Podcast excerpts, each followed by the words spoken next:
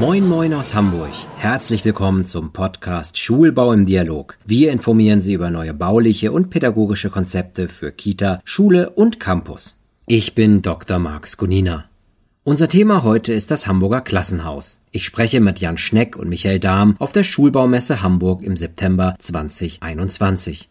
Wir sprechen über die Zukunft des Hamburger Bildungsbaus. Unser Fokus liegt dabei auf dem Hamburger Klassenhaus, ein sehr pragmatisches und daher hanseatisches Projekt. Der Podcast wird präsentiert mit freundlicher Unterstützung von Kleusberg. Das Hamburger Klassenhaus wird durch den Modulbau von Kleusberg möglich. Größter Vorteil ist die freie Gestaltung des Innenraums und der schnelle Aufbau des Gebäudes. Kleusberg steht dabei als Generalunternehmer mit einer Vielzahl nachhaltiger Gebäudelösungen und seinen ExpertInnen als starker Partner den Bauherren zur Seite. Die Hansestadt baut Sanierungen, Neubauten, grüne Schuldächer und Solaranlagen. Auf die Frage, wohin die Reise der Hamburger Schulen ginge, antwortete Jan Schneck, Mitglied der Geschäftsführung von Schulbau Hamburg. Hamburg wächst und damit wachsen auch die Hamburger Schulen. Unsere Reise hat im Grunde schon vor zehn Jahren begonnen. Wir haben dort angefangen, systematisch alle Schulgebäude zu sanieren und wir haben systematisch begonnen, Ganztagsbetreuung zu ermöglichen durch Zubauten. Und diesen Weg wollen wir jetzt fortsetzen. Wir werden auch zukünftig Neubauten für die wachsenden Schüler schaffen und natürlich werden wir auch weiterhin die Gebäude sanieren und auch energetische Standards erreichen wollen. Das, was sich ändert, sind die Rahmenbedingungen. Wir haben es mit einem deutlich schwierigeren Baumarkt zu tun und wir haben es mit deutlich höheren Anforderungen zu tun, ob wir nun energetische Ziele sehen oder ob wir auch pädagogische Anforderungen sehen. Und dafür müssen wir uns in Zukunft auch etwas verändern.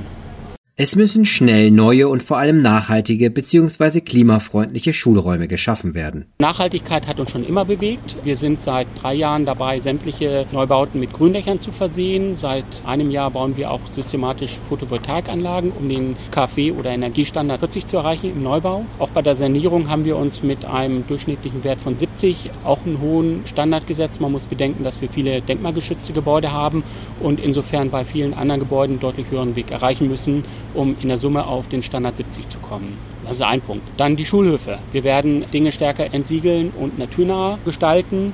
Wir werden verstärkt in den Holzbau gehen. Da hat uns ein bisschen die Marktentwicklung Strich durch die Rechnung gemacht, aber das ist weiterhin unser Ziel.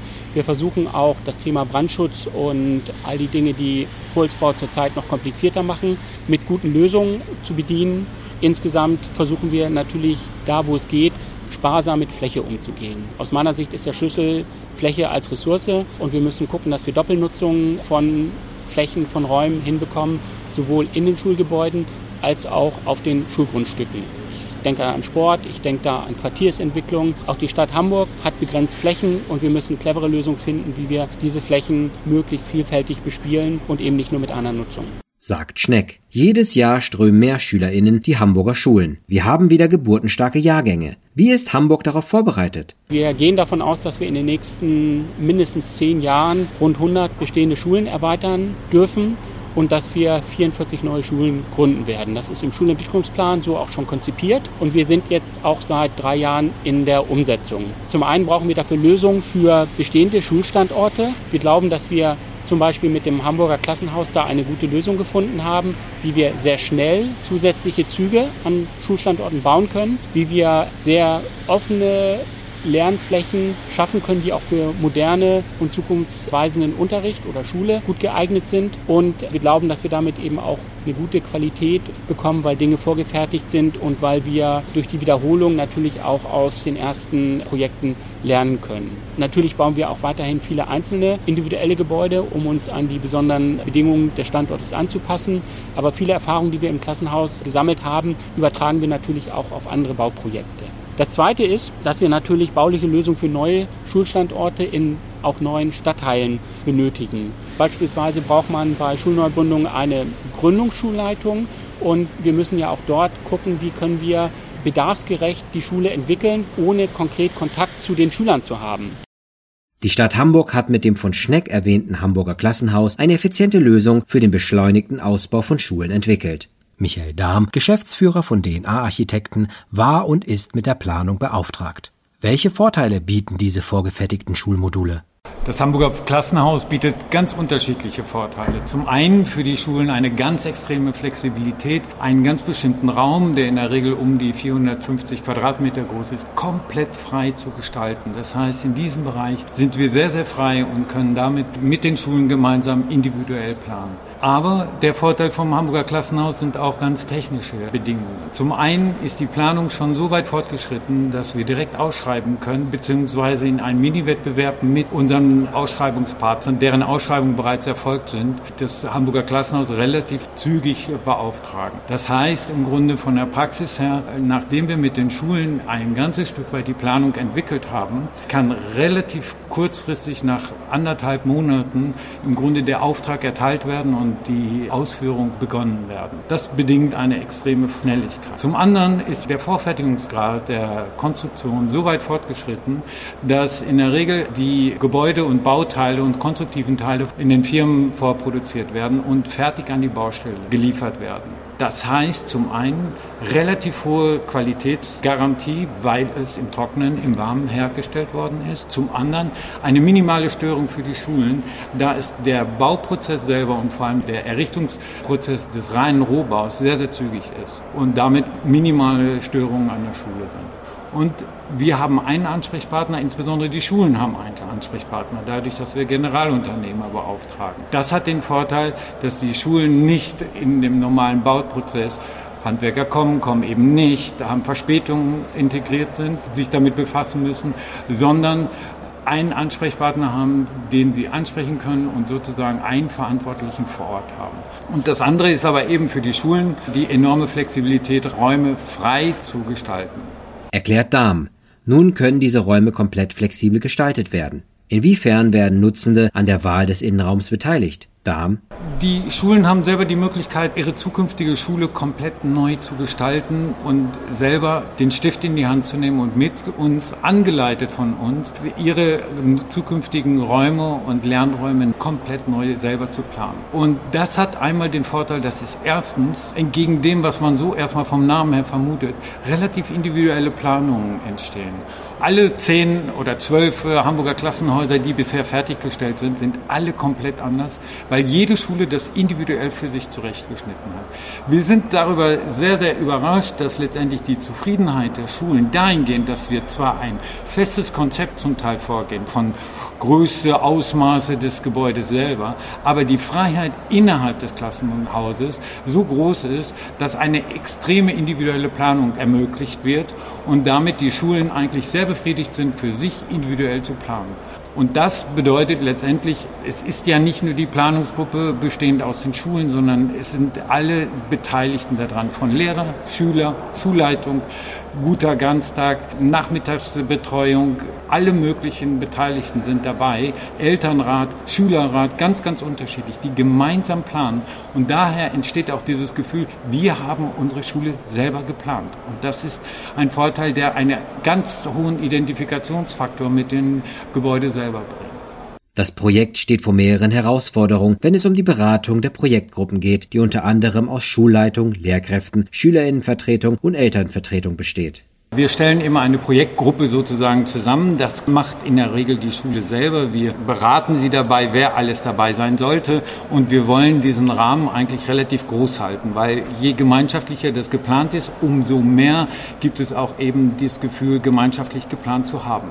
Die Problematik ist ein bisschen, dass wir Potenziale, Raumpotenziale bieten. Ich bin Architekt, ich bin kein Pädagoge. Und ich kann den Schulen schlecht anraten, wie sie Unterricht machen sollen.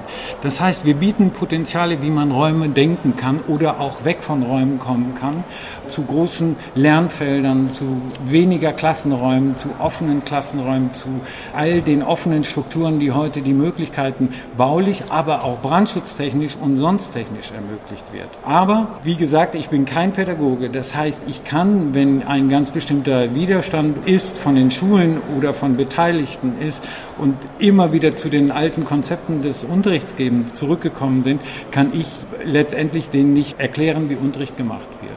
Und dort sehe ich ein großes Defizit oder ein Defizit zumindest zwischen einer Unterstützung der Schulen hinsichtlich, wie kann Unterricht auch laufen. Es gibt Konzepte, wie wir gerade auch gesehen haben, Rosan Bosch oder andere Konzepte, die letztendlich aufzeigen, welche Möglichkeiten und Potenziale sie bieten. Und Hamburger Klassenhaus hat ein 500er Compartment. Das heißt, wir haben das Maximum, was bautechnisch und brandschutztechnisch möglich ist.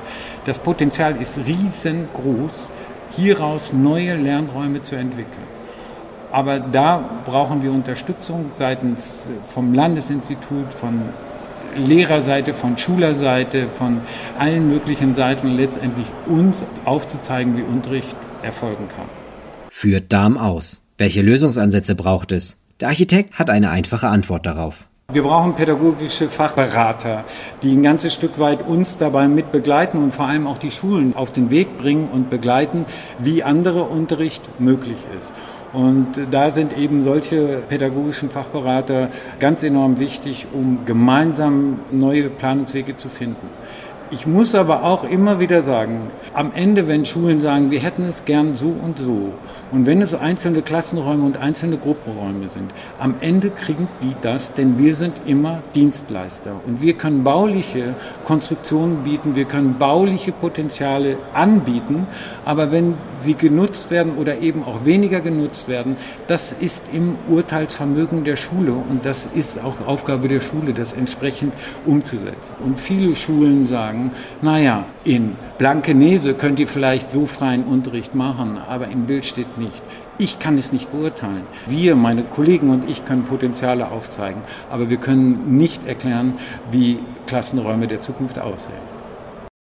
Das Hamburger Klassenhaus ist nicht als Leuchtturmprojekt geplant, sondern ist eine ganz praktische Lösung, um den Schulbau zu individualisieren und zu beschleunigen. Trotzdem möchte die Hansestadt auch weiterhin Impulse für Stadt- und Schulentwicklung geben. Schneck führt die Zukunft des Hamburger Schulbaus aus. Also ich glaube, wir müssen die Themen Stadtentwicklung und Schulentwicklung noch stärker verknüpfen. Wir haben das immer ein bisschen im Fokus gehabt, aber wir werden das jetzt gerade bei den Neugründungen noch stärker machen müssen. Wir müssen mit den Menschen und mit den Bauten, mit den Räumen im Umfeld müssen wir ja in Dialog gehen und dort Lösungen entwickeln. Und das machen wir an vielen Standorten bereits. Zum Beispiel haben wir in Stalzhoop, als wir den Campus Stalzhoop neu gegründet haben, sehr eng mit dem Bezirk und mit den sozusagen mit Bildungseinrichtungen des Bezirkes, also für Erwachsene, auch für kleine Kinder Kinder zusammengearbeitet und eben nicht nur eine Schule, sondern einen richtigen Campus, einen Bildungscampus dort entwickelt und ein vielfältiges Quartierszentrum hergestellt, wo man auch voneinander profitiert und Synergien hat. Ich glaube, was wir auch machen müssen, ist, dass wir Schulentwicklung und ja, Bauen und Plan noch stärker verknüpfen müssen. Gerade bei neuen Schulen geht es ja darum, die großen Chancen, die quasi das weiße Blatt Papier, was man am Anfang hat, zu nutzen und multifunktionale Raumkonzepte zu entwickeln und den baulichen Rahmen zu schaffen, zeitgemäß und zukünftiges Lernen zu entwickeln. An den ersten Standorten haben wir bereits Wettbewerbe durchgeführt und haben großen Wert darauf gelegt, dass bei den Wettbewerben, bei der Auslobung eben genau diese Verzahnung auch Thema ist und dass wir dort gute Lösungen kriegen, die Schule nicht nur als solitär zu begreifen, sondern im Umfeld und in der Vernetzung die Qualitäten zu entwickeln. Und vernetzen können sich Planende, Architektinnen, Behördenvertreterinnen, Schulleiterinnen und viele mehr am besten auf der Schulbaumesse. Schnecks Eindruck ist total positiv. Also erstmal freue ich mich, dass es überhaupt möglich ist, so ein Gespräch wie dieses zu führen und auch vor Ort mit den Ausstellern, mit den Teilnehmern und mit den anderen Referenten in Kontakt, in Austausch zu kommen. Nach wie vor ist der persönliche Austausch, der direkte Kontakt einfach wichtig. Wir haben gelernt, was Digitalisierung kann, aber wir haben eben auch gelernt, wie wichtig der persönliche Kontakt ist. Und das ist tatsächlich die erste Veranstaltung ja seit anderthalb Jahren, wo ich die Möglichkeit habe, mit so vielen Partnern, die alle daran mitwirken, dass wir in Hamburg gute Räume für gute Bildung schaffen, mit denen in direkten Kontakt zu kommen. Und ich fürchte, meine Zeit wird nicht ausreichen, mit all denen zu sprechen, die gerne mit mir in Kontakt treten würden. Und insofern, das Format ist total gut und ja, weiter so. Darm fügt hinzu. Ich habe einen sehr guten Eindruck. Es macht Spaß. Wir arbeiten hier mit unserem Modell. Wir haben ein Modell fürs Hamburger Klassenhaus vorbereitet und arbeiten sehr streng, insbesondere auch mit den Möbeln hier. Und es kommen sehr, sehr viele Leute und wollen darüber reden. Das finden wir erstmal super. Und die Impulse, die von anderen Anbietern als auch von den Vorträgen oder so, ich finde super. Das war ein Einblick in den Hamburger Schulbau, vor allem das Hamburger Klassenhaus. Die Hansestadt wird auch weiterhin investieren und bauen, um die wachsende Schülerinnenzahl unterzubringen. Wir werden Sie über weitere spannende Projekte auf dem Laufenden halten. Schulbau im Dialog ist ein Podcast des Kubus Medienverlags. Weitere Informationen zur Schulbau Internationaler Salon und Messe für den Bildungsbau und dem Schulbaumagazin finden Sie auf www.schulbau-messe.de. Unseren Podcast können Sie auf unserer Webseite hören, aber auch auf allen Endgeräten über iTunes, Spotify, Deezer, YouTube, Google Podcast oder Podimo. Abonnieren Sie uns gerne darüber. Wenn Ihnen der Podcast gefallen hat, empfehlen Sie uns doch weiter. Schreiben Sie uns, wenn Sie Fragen, Kritik oder Vorschläge haben. Wir freuen uns über E-Mails an podcast.kubusmedien.de.